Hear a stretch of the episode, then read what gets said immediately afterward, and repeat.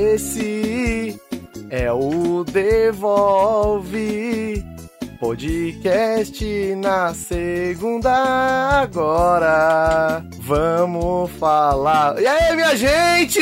Eu tô pior agora, porque essa abertura ficou uma bosta. Como vocês estão, mano? Quanto tempo que eu não falo com vocês? Nossa. Ô, que isso? Não fala assim, não. Na hora que tiver a trilha, vocês vão ver só agora. Olha, eu tava animado. Eu acordei bem hoje de manhã. Café da manhã foi bom. Assisti Tava indo bem. o primeiro episódio de Cavaleiro da Lua. Foi legal. O almoço foi bom também. Agora, com essa abertura, deu, deu uma bad. Quem, quem não gostou é clubista. Ficou muito boa, quem não gostou é clubista. Eu não consegui identificar a música original disso. Pera lá, eu vou, eu vou mandar pra vocês aí, seus... A música que você destruiu com essa. Né? Qualquer música escrita. que isso? Só, só qualidade aqui.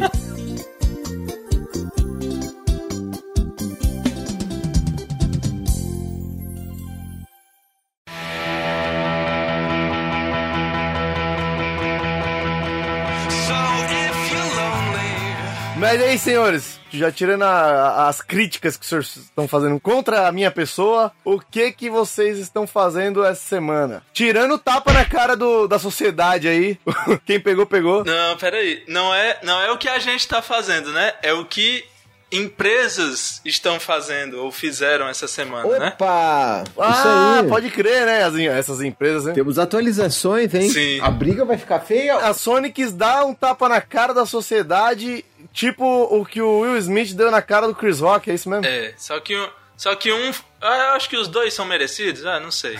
O da, o da PlayStation é, é merecido também, mas não, não tá tão bom. A briga vai ficar feia ou não vai ter briga nenhuma? Não vai ter briga nenhuma, deu até dó da Sony. Pois é, cara. Não sei, sabe? É porque ela, ela tá num, num patamar acima na competição, né? Então ela pode se dar ao luxo de oferecer menos e continuar por cima. ah, mas nem tanto, Ismael, porque segunda semana seguida que a, o Xbox tá vendendo mais no mundo que o PlayStation. No mundo ou no Japão? Não, no Japão ele tá vendendo bem menos. Apesar de estar começando a ter a melhor, é, melhor se- melhores duas semanas de venda no Japão, cara, o PlayStation, o, o Xbox tá vendendo 3 mil e poucas unidades no Japão. Nunca fez isso. Semanas, né? A gente, tá fal- a gente tá falando de efeitos de anos. Pode ser que esteja mudando, essas semanas se tornem meses? Não sei. Mas o, o que sabe a gente não citou o ouvinte, né? Porque do que, que a gente tá falando? O que, que aconteceu aí, ó, essa semana? É o, o novo sistema de, de assinaturas da Sony, né? PlayStation. PlayStation Plus com alguns níveis. Vai ter o PlayStation Plus Essential, o Plus Extra, o Premium e o Deluxe. Sendo que um deles não vai estar disponível pra gente, que é justamente o, O que é legal. Deluxe. Não, o Ultimate, né? É o Ultimate. A gente vai ter o Deluxe. Isso, pronto. O último que a gente tem é o Deluxe. Não chega o Ultimate pra gente, que, é- que seria o melhor, né? A, minha, a dúvida que eu fiquei é, vai ser pro PS4, PS5 ou só pro PS5? PS4 e PS5. É, porque na verdade o que eles fizeram foi fundir a PS Now com a Live, basicamente. Isso. E oferecer pro, pro resto do mundo, né? Ou pelo menos pra mais países. É, vamos torcer pra ver o que, que eles vão mandar, né? Porque, ah, estão falando, ah, não sei quantos jogos, tá, grandes clássicos devem entrar. É. Mas quais? Em volume já é mais do que a Microsoft oferece, né? Mesmo se fosse o mesmo número de jogos, a Sony tem como ter uma biblioteca bem mais apelativa que a Microsoft. Isso é, porque tem muita coisa que é própria da Sony, né? Isso. Mas não tem nenhum jogo Day One, né? Então, não tem É, Day One. mas isso aí- Eles já avisaram. Por que, que ela faz isso? É uma característica de liderança no mercado. Como ela é líder no mercado no momento, o que, que ela faz?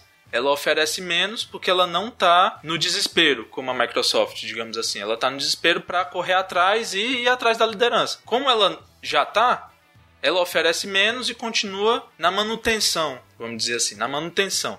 Tá claro que uma, uma coisa é a posição dela no mercado, outra é a visão da gente como, como consumidor, né? Na visão do consumidor, quem tá melhor é o que? A Microsoft, por oferecer melhor serviço de assinatura e tudo mais, jogos novos e exclusivos a partir do primeiro dia, apesar de não ter assim, nossa, que catálogo de exclusivos tão atrativos e tudo mais, mas ainda assim é um atrativo. Só que eu, eu sou meio suspeito para falar sobre esse tipo de serviço, porque é algo que não me interessa de jeito nenhum.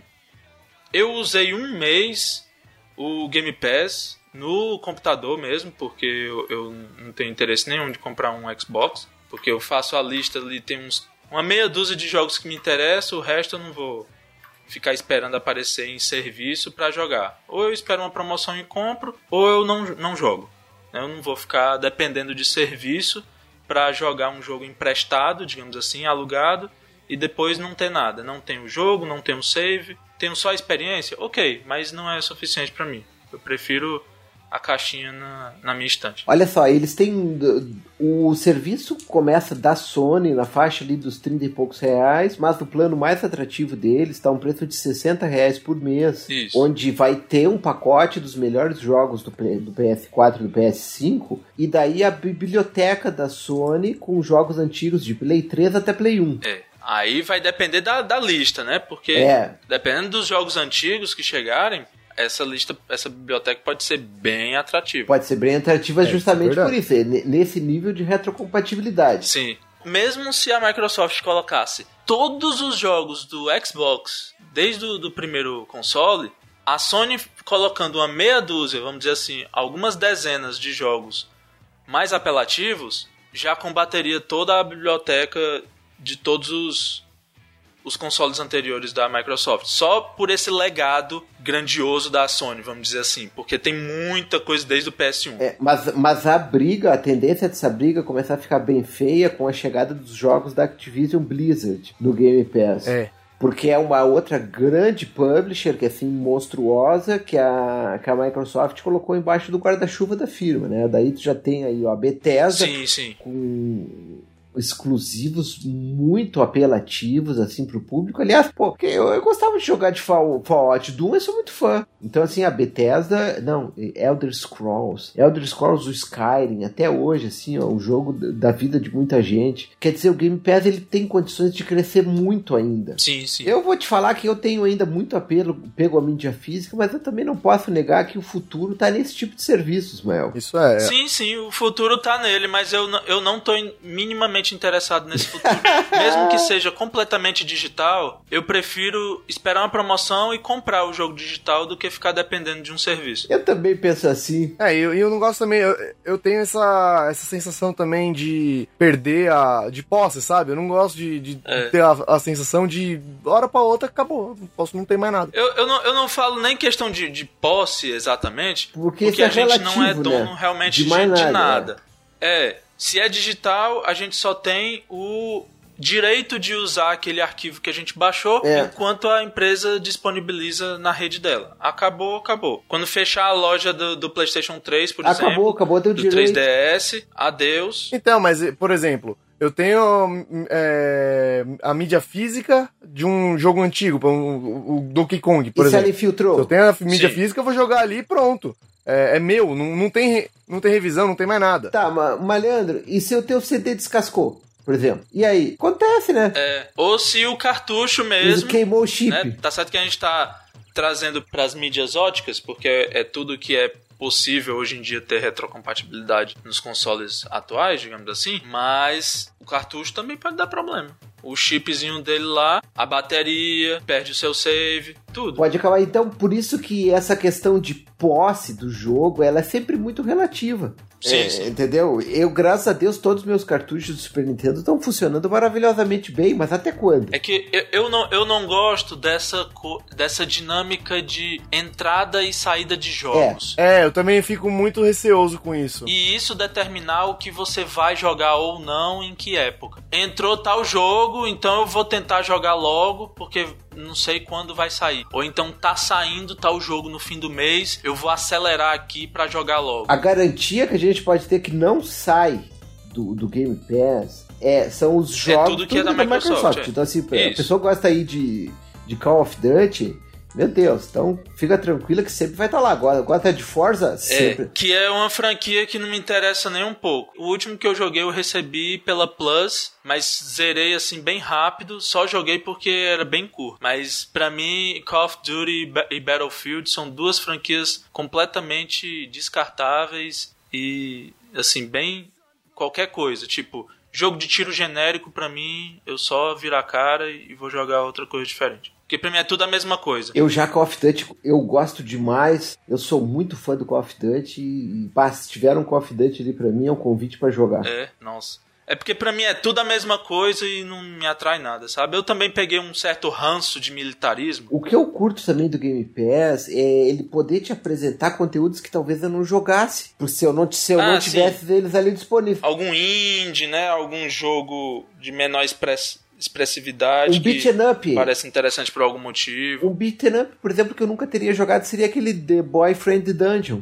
E é um baita beat'em up. Que assim, eu conheci porque tava ali no Game Pass. Sim. Olha lá, é o bom. Então, esse serviço é legal para você conseguir descobrir nova, novos títulos, né? Mas alguém falou lá da, do, do serviço lá da Sony se os jogos grandes mesmos eles, eles vão entrar no serviço depois de um tempo? Vão, mas então, depois tamo, de um tempo. Eu, eu, achei muito nebuloso, sabe? Não, Isso que eu queria saber. Eles, não, eles falaram, mas não falaram. Ainda carece de informações mais precisas, né?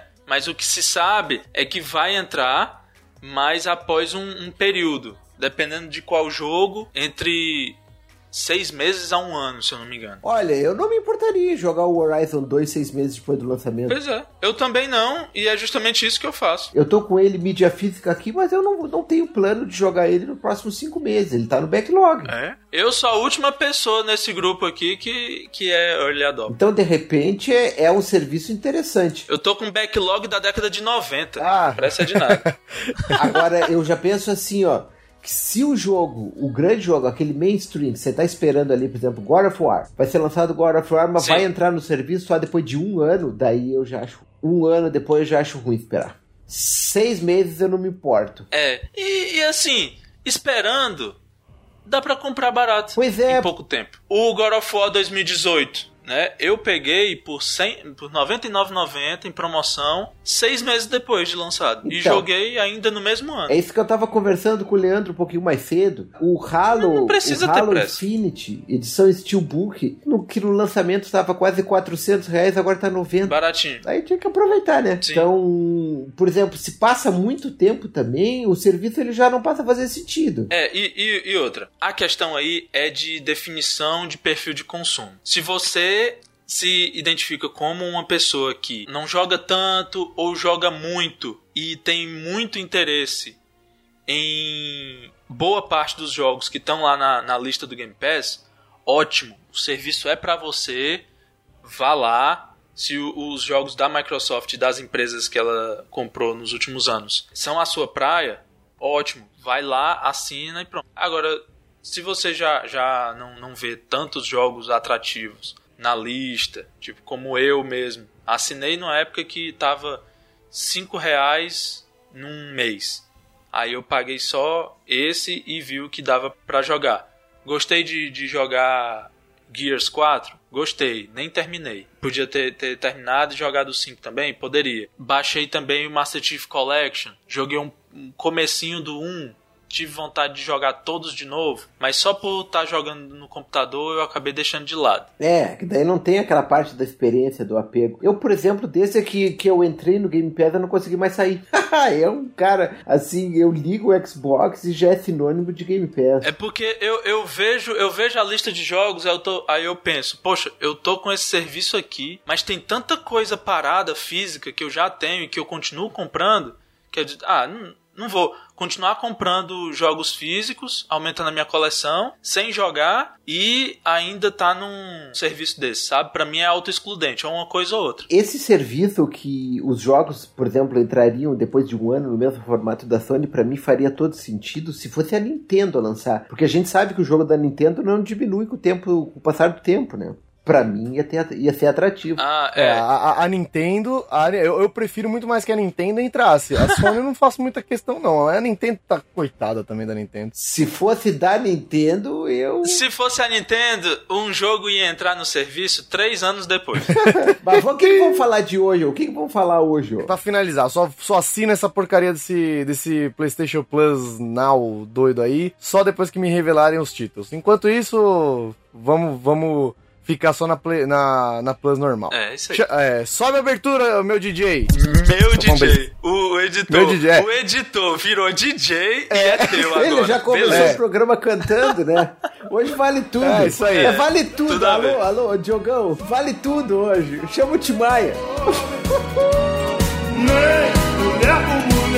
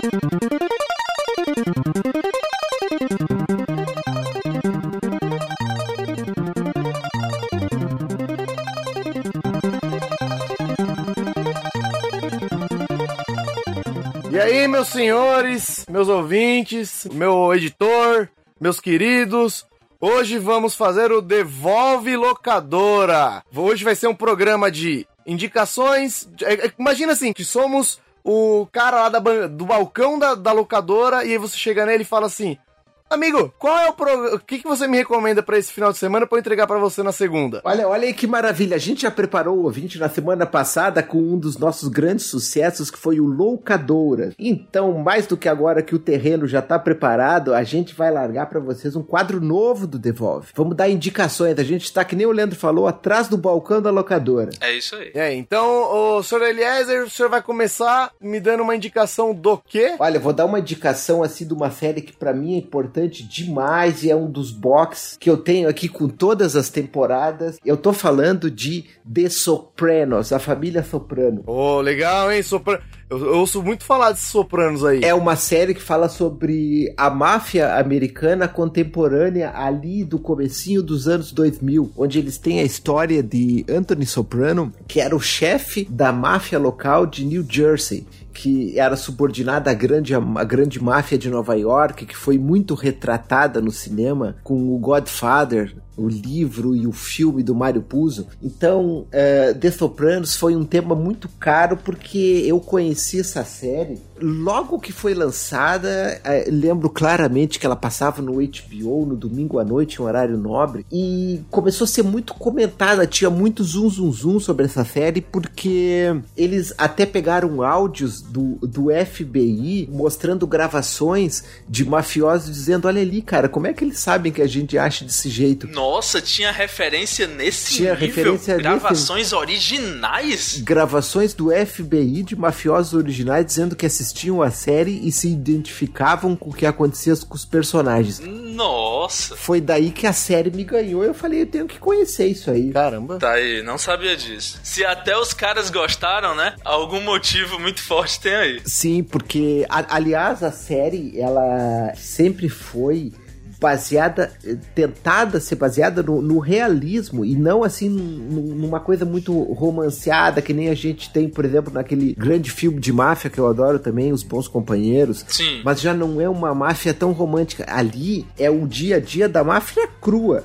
Mostrando do jeito que eles ganhavam dinheiro, deles fazendo extorsão, deles tendo, mostrando eles lavando dinheiro. Aliás, é o, o personagem principal dessa série se chama Tony Soprano e ele é interpretado magistralmente pelo meu querido James Gandolfini, que infelizmente ele nos deixou muito prematuramente. Ele teve um infarto, se eu não me engano, na idade de 52 anos, e foi alguns anos após ele ter acabado de gravar a segunda parte da sexta temporada. Porque a segunda parte da sexta temporada, o último episódio, ele termina de um jeito tão aberto, sabe? E foi um dos maiores hang cliffs que teve nesse, nessas duas últimas décadas. Ela acaba de um jeito muito difícil de entender, muito ruim, que ficou todo mundo querendo que voltasse, sabendo que iria voltar. Sim. Só que ele, ele acabou morrendo. Tivemos um lançamento recente aí, ele tá na, na HBO. É outra série da HBO que foi lançada recentemente. Seria The Motes, eh, Os Muitos Santos, The Mote Santi. Ele conta uma história paralela. Não é o que era. The Sopranos era uma série cativante. Eu tenho, aliás, todas as temporadas onde ele mostra um mafioso com problemas do dia a dia, com problemas eh, relevantes naquela virada do século ali. O primeiro episódio, para vocês terem ideia, mostra o Tony Soprano no consultório de uma psiquiatra porque ele desmaiou. E ele foi investigado, não se descobriu nenhuma causa orgânica aparente, não, não tinha nada que explicasse, e eles chegaram a um diagnóstico de síndrome do pânico. Nossa! Você, você não espera que um mafioso tenha um problema como esse, né? Tipo, um, um, um mafioso com com problemas psicológicos ou psiquiátricos. Com sérios, sérios, sérios problemas psicológicos, sérios conflitos a serem resolvidos. E tipo, uma espécie de máfia no divã, né? É, tipo o, isso, o, né? O cara passando por problemas pessoais comuns ao resto da população, né? Mas que o cara é da máfia, só isso. Mas acaba sendo uma pessoa comum, né? Apesar de tudo. O dia a dia do mafioso, mostrando o problema familiar dele. Sim. O filho que não quer estudar, a filha que, que tá deprimida porque trocou, com, na- por tro, trocou de namorado. eh, o infiltrado que tem, ele com medo de ter algum espião. Imagina um cara desse tentando resolver tudo isso e não podendo meter bala em tudo, né? Não dá. Não, imagina também um cara desse na vida real também. Porque os caras, o, o bandido deve ter uma- umas, umas vertentes assim meio malucas, né? E uma coisa que, que é muito interessante, porque é, a- o- as seis temporadas de- dessa série, elas mostram um constante jogo de gato e rato entre a máfia de Nova York, New Jersey e o FBI. E as constantes aproximações, porque da mesma maneira que o FBI sabia quem ele estava perseguindo, eles também conheciam os agentes do FBI. E durante muitas vezes, a, a maior loja, de- a maior fachada desse jogo é o açougue do Satriali, onde foi criado o embrião dessa família mafiosa. E até hoje funciona, é um açougue onde tem uma lancheria e os agentes do FBI iam lá comer um sanduíche de vez em quando e conversar com o Tony Soprano. Você diz funciona no mundo real? Tem essa loja mesmo? É, não, essa loja é fictícia, mas o que, mas o que não é fictícia Ah, tá. é esse nível de cumplicidade, até eu diria, entre o agente investigador do FBI e o seu investigado. Porque ele mostra o jogo de gato, gato e rato envolvendo o FBI, envolvendo a Receita Federal, de todas as maneiras do governo tentando sufocar o trabalho deles, eles tentando escapar de todas as maneiras, tentando lavar esse dinheiro. Não, e, e engraçado é que assim, é uma temática que, que é tão popular em tantas obras que, cara, não é nem difícil de achar que não seja verdade em, em todas as regiões isso, né? O que eu tenho pra dizer é que ela foi magistralmente eh, retratada nessa obra, porque nessa obra, além de toda a história de máfia que a gente já conhece de outros carnavais, ele coloca outro plano a mais onde ele mostra esse lado mais humano entre as relações, porque ele não é só mafioso, ele também é uma pessoa que tem família, ele tem mulher, ele tem filhos, Sim. ele tem conflitos do dia a dia a resolver, ele bota esse, essa camada de humanidade no mafioso. É, apesar de, de, de parte disso ter sido mostrado ainda lá no Poderoso Chefão, na década de, década de 70, aí parece ser de uma forma mais próxima da realidade, né? Sim. E que trata até de assuntos muito bobos, eu diria. Que alguém não teria coragem de, de colocar num filme, por exemplo. Mas já numa série, e pra mostrar um maior nível de humanidade do personagem, já cabe, né?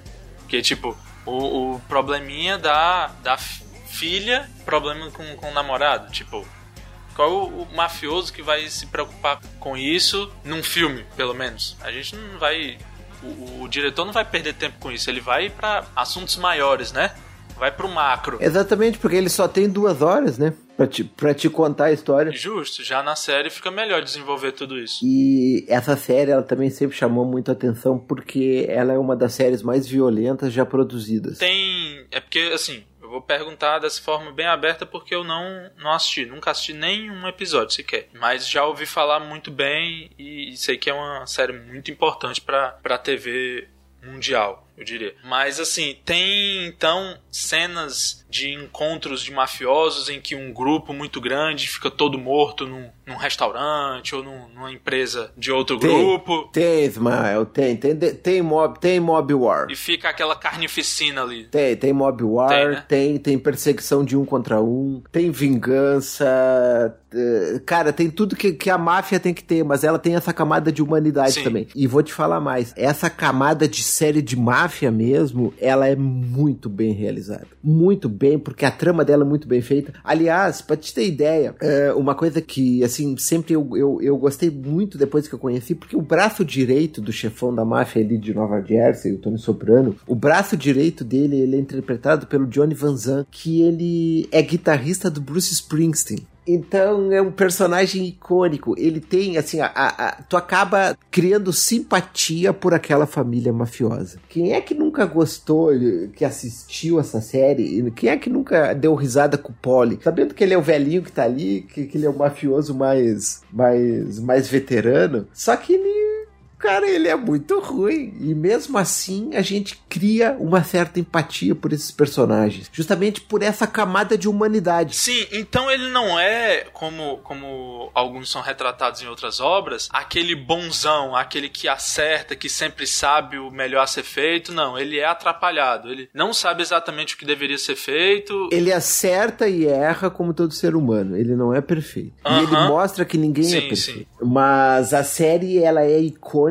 também, assim, pelo seu personagem principal, o James Gandolfini. Não adianta, ele ficou marcado como sendo o James... O... o Tony Soprano, por todo o resto da carreira dele, que felizmente foi muito curta. Eu tava lendo uma vez uma entrevista dele e ele contando que nas cenas onde ele tinha que expor mais assim a violência realmente crua, que ele tinha que fazer uma cena que ele tava realmente muito brabo e, e violento, Sim. ele contando que ele chegava a andar 12 horas com pedras dentro do sapato, pra estar realmente incomodado, incômodo. Caramba. Ele sentia o incômodo, pegava pedrinha, colocava dentro do sapato para aquilo te incomodar o dia inteiro, para te chegar na hora da gravação e expor realidade pro teu espectador. Pra você ver, né? Cada, cada ator tem a sua técnica específica e, e quando gera resultado, né? É interessante ver como algo bizarro como esse, pedras no sapato, gera um, um resultado tão, tão grande, né? A ponto de, de influenciar na atuação de um ator tão importante como ele. Porque a, a série é icônica em boa parte pelo ator e pelo personagem icônico. É quando mostra a entrega, né, do cara. Sim. Pô, você vê que muita gente faz a sua preparação e a preparação. Cada um tem sua loucura, né?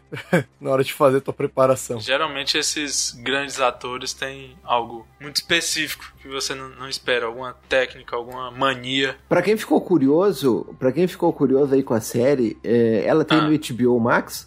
Tá, tem todas as temporadas, tá muito bonito, tá em 4K. E recentemente, em 2021, ele foi lançado Os Muitos Santos de Newark. Ele é ambientado na- no mesmo universo dos Sopranos, tá? Ele conta como foi a ascensão da família de Mayo que acabou dando origem à família Soprano. Então, quem ficou interessado tem as seis temporadas no HBO Max e também esse novo filme de 2021, tá? Tá tudo maravilhosamente em 4K, tem Dolby, tem Dolby Vision, tem Dolby Atmos. Então, dá pra aproveitar essa série extremamente com uma qualidade muito, muito boa. Porque outra coisa também que foi muito interessante nessa série foi que a música dela, a música da introdução ela é icônica. A música e eu imagino que a trilha sonora ao longo dos episódios, né? Eles deviam inserir músicas muito boas. Todo episódio era, era encerrado com uma música diferente. E, e sempre todas foram dignas de citação. É, eu, eu já vi que a série tem, tem isso em alguns momentos. E que em algum momento específico da série tem alguma música que encaixa com a cena, né? Algo Exato. desse tipo. Mas é a, a, música da introdução, aquela Woke Up This Morning, Get Yourself a Gun. E aí aparece ele indo pra casa de manhã cedo, fumando um charuto, com a janela do carro, pela o vidro pela metade. A abertura dos Sopranos, ela foi icônica desde o primeiro episódio. Assistam, aproveitem, é uma das grandes séries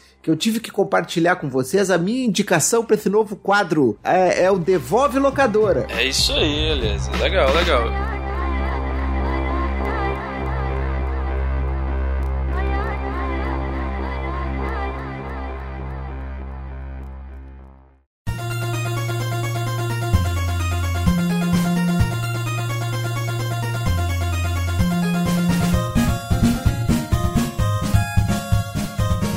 Vamos seguir pra indicação do nosso querido correspondente da locadora, Ismael. O que que você me conta aí? É isso aí. Como um clássico atendente de locadora, eu vou dar outra indicação, né?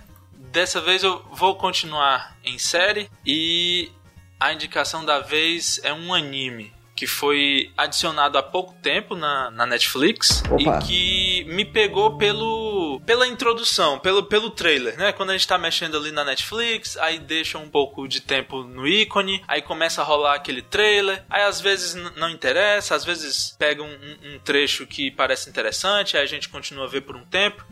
E esse foi o caso comigo quando eu vi o trailer de Kotaro vai morar sozinho. Opa. É um anime que, assim, ele parece ser muito bobo inicialmente, mas você vai seguindo e vai entendendo os motivos do garoto, sabe? Aos poucos, ao longo dos episódios, vão a série vai mostrando por que do garoto tá ali e tudo mais. Em alguns momentos chega a se- a ser bem emocionante. Quem tem o, o- o choro frouxo aí pode se desmanchar um pouco nessa série. Porque o que acontece? É um garotinho de 4 anos que aparece num, num prédio no Japão, né? Daqueles prédios clássicos do Japão, que tem é, alguns andares e aquela fileira de, de portinhas. Aí ele começa a alugar um desses apartamentos. Pera, um menino de 4 anos começa a alugar? Sim, é, ele. Não, ele aluga um desses apartamentos É. pra morar, sozinho. Aí.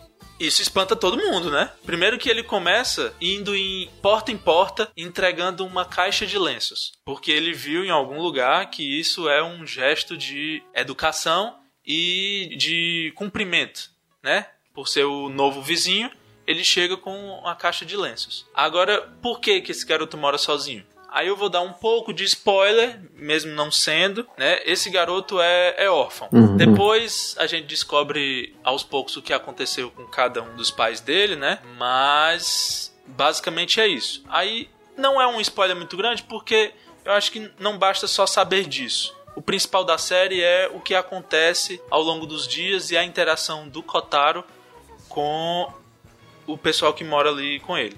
Tem um vizinho, um cara que é mangaká, um mangaká assim bem largado, que atrasa trabalho, que ganhou recentemente um prêmio de mangá e estava vivendo só em função desse prêmio que ele ganhou.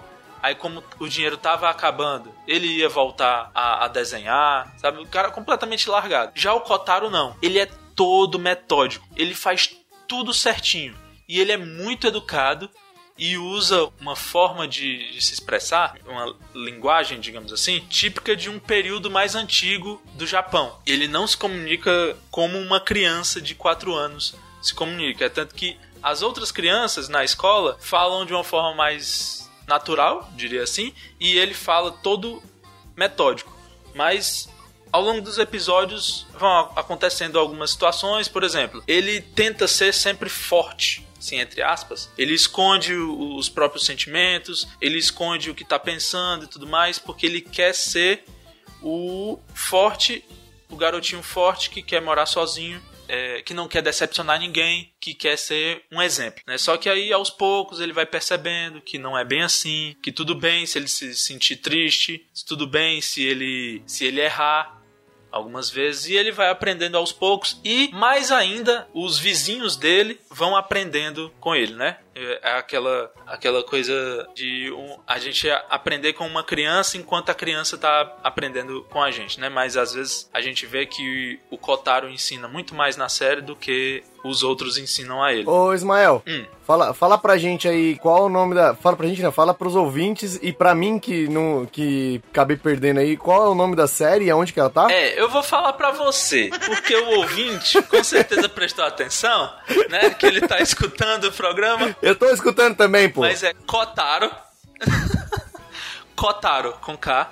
Kotaro vai morar sozinho ah, na tá. Netflix. Eu não achei porque eu tava procurando em inglês. Não, não. Ô, ô, Ismael, me diz uma coisa, não é por acaso do estúdio Ghibli essa, essa série? Não, não. Mas ele é naquele, naquele estilo de anime, tipo. daqueles animes. É an- anime 2D, Tá. anime 2D que tem umas partes engraçadas, mas tem outras que pegam a, je- a gente de jeito e levam pra emoção forte. Ó, eu tô pegando uma sinopse aqui e tá falando assim: Kotaro é um anime de comédia que chegará no início. Não, não, não é isso que eu ver. Não, eu tinha visto em outro lugar. Aqui, ó. Ah, perdi. Eu tinha visto um. Ah, é de- do, do humor às lágrimas. É, mas muito É, bem. mas eu perdi. Isso, é justamente isso que eu tô falando. Aí o que acontece? Mais na frente a gente entende por que que.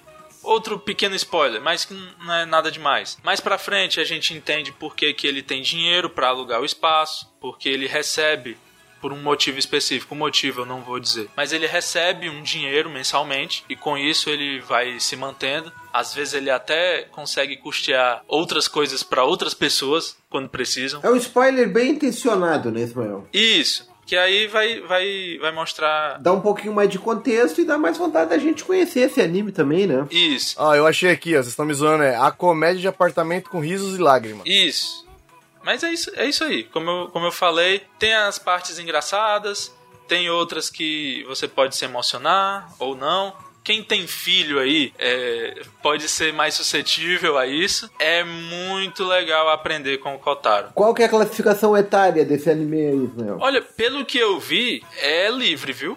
Porque Dá pra assistir com a família. É muito simples, dá, tranquilo, não tem nada demais. Tem até um dos personagens lá que parece ser da Yakuza, mas em momento nenhum se fala isso. A gente só imagina que seja aí. pela, pela forma como ele se comporta e pela vestimenta. Não, que interessante, eu fiquei, eu fiquei bem curioso, porque assim, ó, eu, eu, eu curto bastante essa temática do mangá ele levado pra tela. Esses animes japoneses é uma coisa que me chama bastante atenção, sabe, Ismael? Sim. Tenho consumido realmente pouco dessa temática, por isso eu tô gostando dessa indicação aí. Tô procurando alguma coisa pra assistir. É, eu consumo muito pouco de anime porque eu geralmente pre- prefiro ler mangá. Uhum. Por exemplo, ultimamente eu tenho eu tenho lido Vagabond, Opa. que eu consegui os números que eu tinha em falta. Ah lá, será que eu falar seis meses de, de Vagabond de.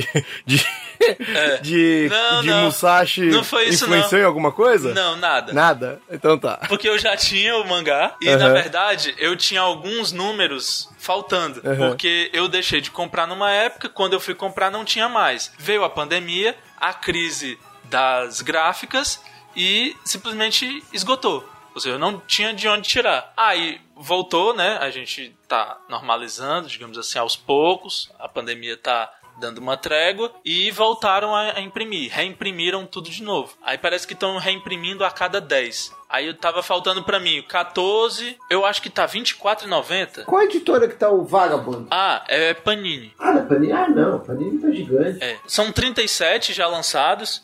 Eu tenho quase todos. Quando relançar até o fim, aí eu vou conseguir pegar todos os números que faltam pra mim. Mas assim, é um, um mangá, por exemplo, que eu gostaria muito que fizessem o anime. E se fizessem, eu assistiria. Tá certo que não é, é uma pegada totalmente diferente dessa aqui, né? Que é, é, é livre. Vagabond é 18 mais.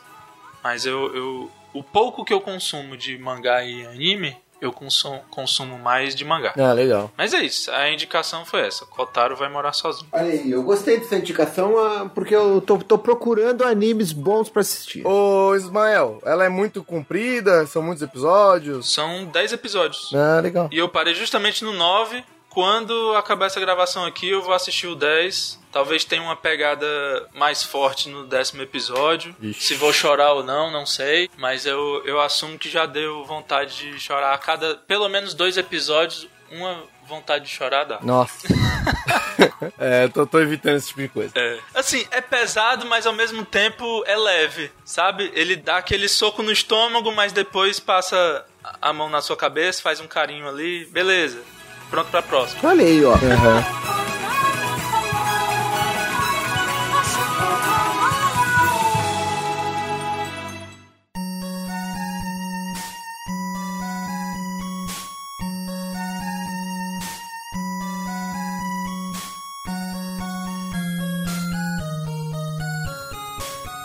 Essa proposta, eu tô gostando dessas indicações desse sommelier de locador aí, porque olha, teve uma indicação, um dramão pesado aí no começo do programa, com Sopranos, uma série densa, depois deu uma, uma amenizada no clima aí com Vagabond, que o, o, o na verdade, o Ismael tava falando do Kotaro Procura, e agora o Leandro, né, o Leandro?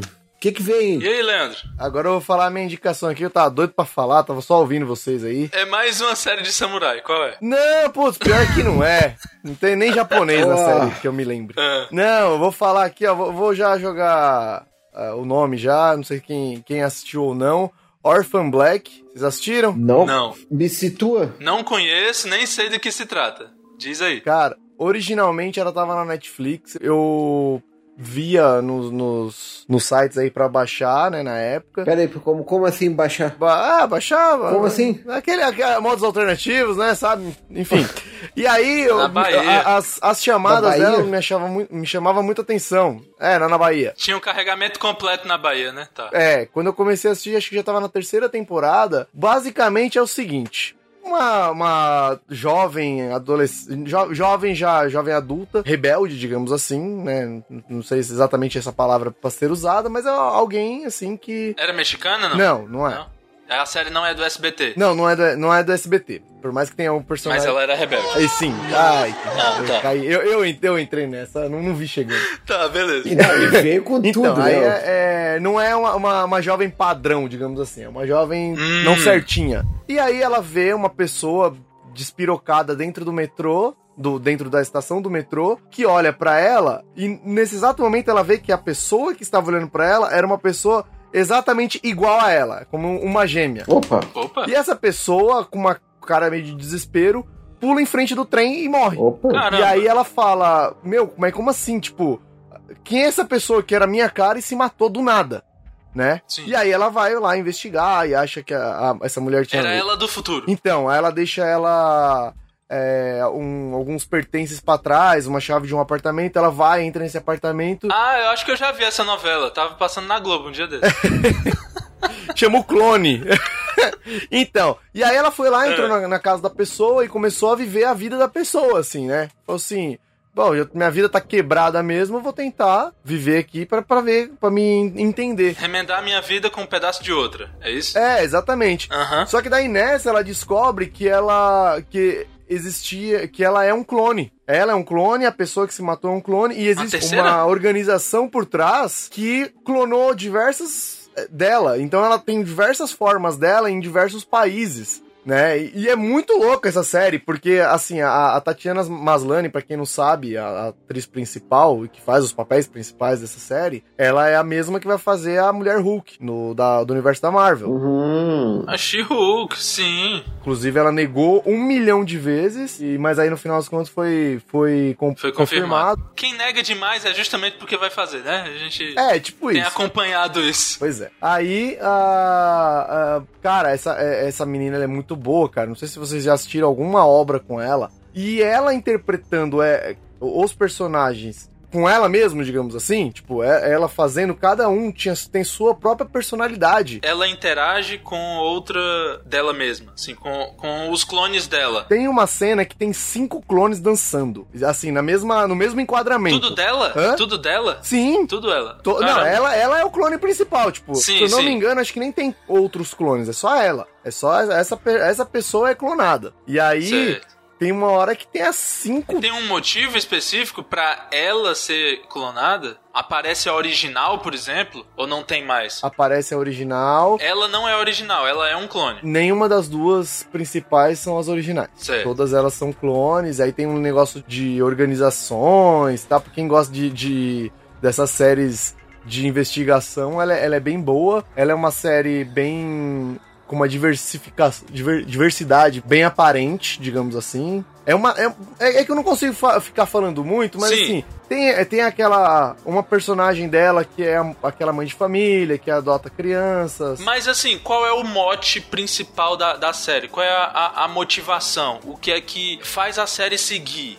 A, a personagem principal quer fazer o quê? Ela quer ir atrás da- dos clones, ela vai investigando. É, ela quer saber o que aconteceu, por, por que que... Porque assim, ela começa a, a viver a vida da mulher e aparece gente querendo matar ela. Uhum. E ela fala, mano, o que aconteceu? E aí ela começa a fugir ao mesmo tempo que ela começa a tentar descobrir o que, que tá acontecendo. É, e né? aí ela vai indo atrás, e aí descobre outra clone, que aí descobre outra clone. Seria muito bom assumir outra personalidade de outra pessoa, principalmente quando bem sucedida, né? Não sei se é o caso dessa clone que se matou. Sim, sim, é, porque essa era quebrada, e a outra que se matou tinha uma casona tal. Pois é, eu acho que algum, algum escritor de novela aí andou vendo essa série e fez uma, uma versão em novela, mas sem. Não, não, sim, com certeza. Eu, eu, eu ouvi dizer também que. É que eu, como eu não assisto novela, Aham. eu ouvi dizer que, que, a, que tem novela da Globo que deu uma. se, se inspirou É. um pouco ne- Tá passando agora,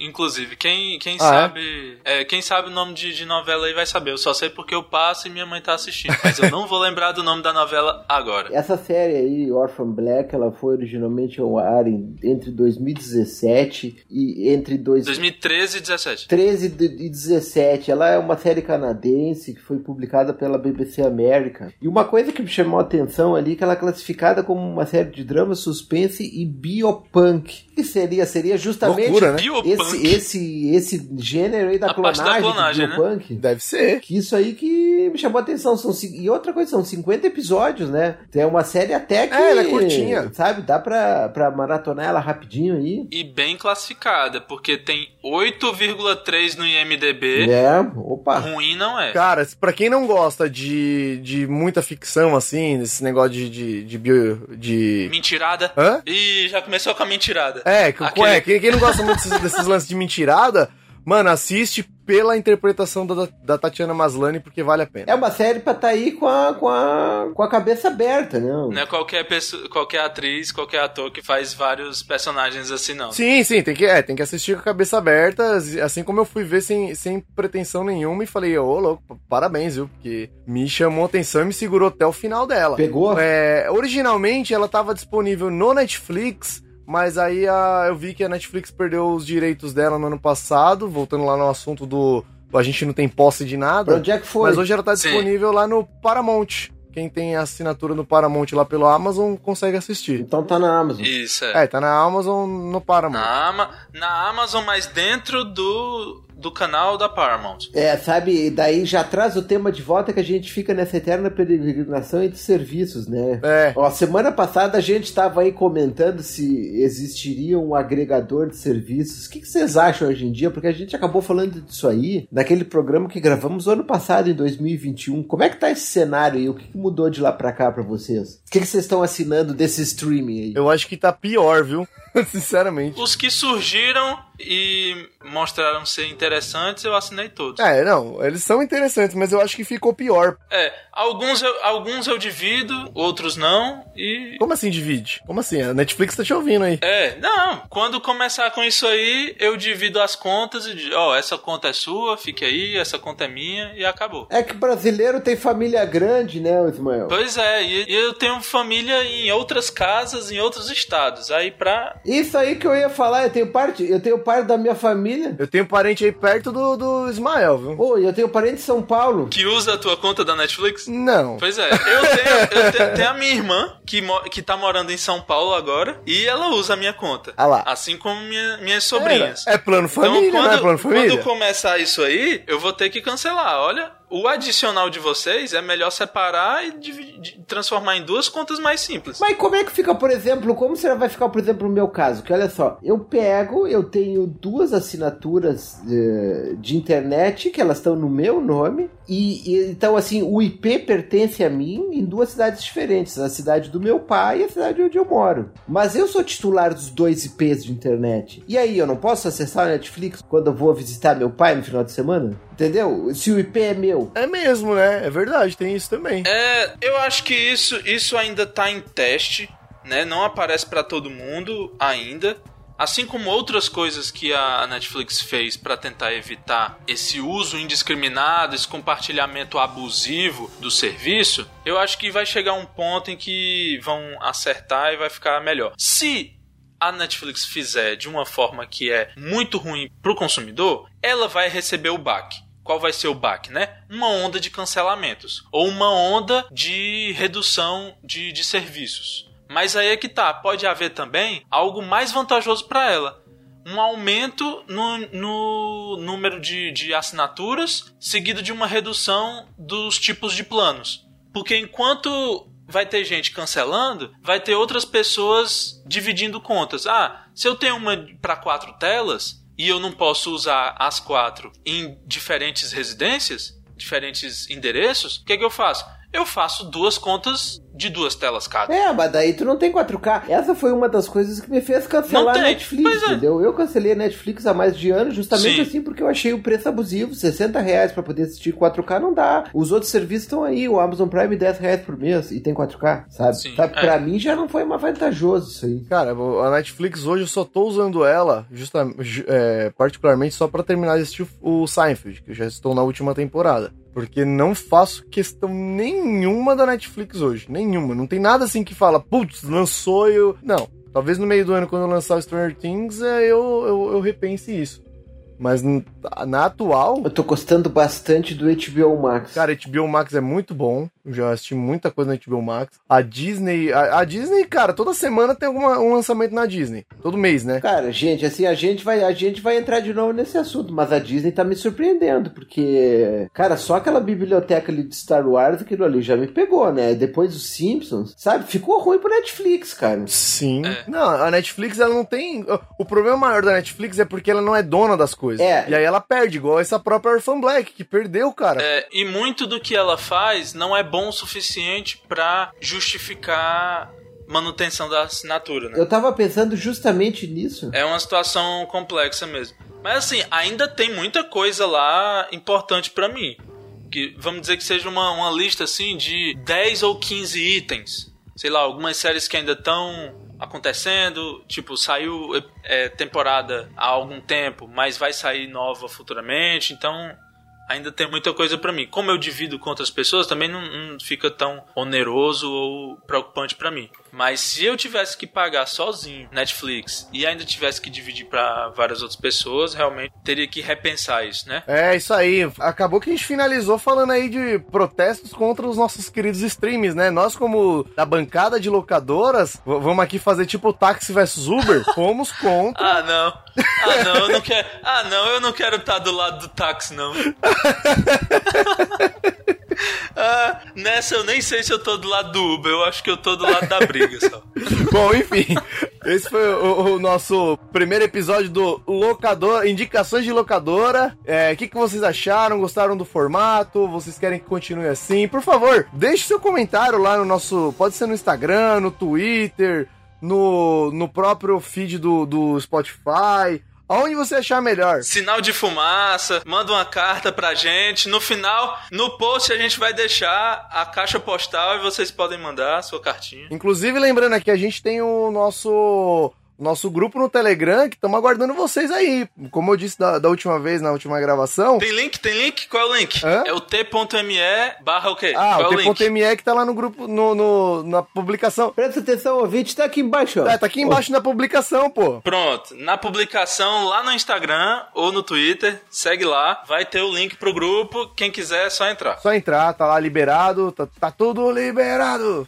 Tá li... oh, enfim, Eliezer, fala aí suas redes sociais, por favor, senhor. Vocês podem achar o Devolve no arroba Devolve Podcast, no Twitter e no Instagram. Eu sou Eliezer e você pode me achar no Twitter no arroba Eliferronato. O Ismael. Arroba EdFênix no Instagram e no Twitter. E quem quiser uma boa rede, com ou sem renda, Mercado Central aqui em Fortaleza, é só ir lá. Ó, é o lugar da rede pro Brasil inteiro, né, Ismael? É, eu acho que sim.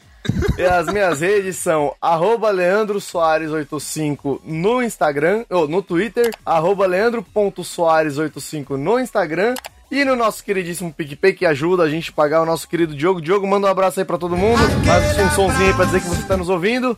O arroba Leandros85 lá no PicPay. Muito obrigado, gente. Valeu. Falou! Valeu, gente. Falou. Valeu, até a próxima.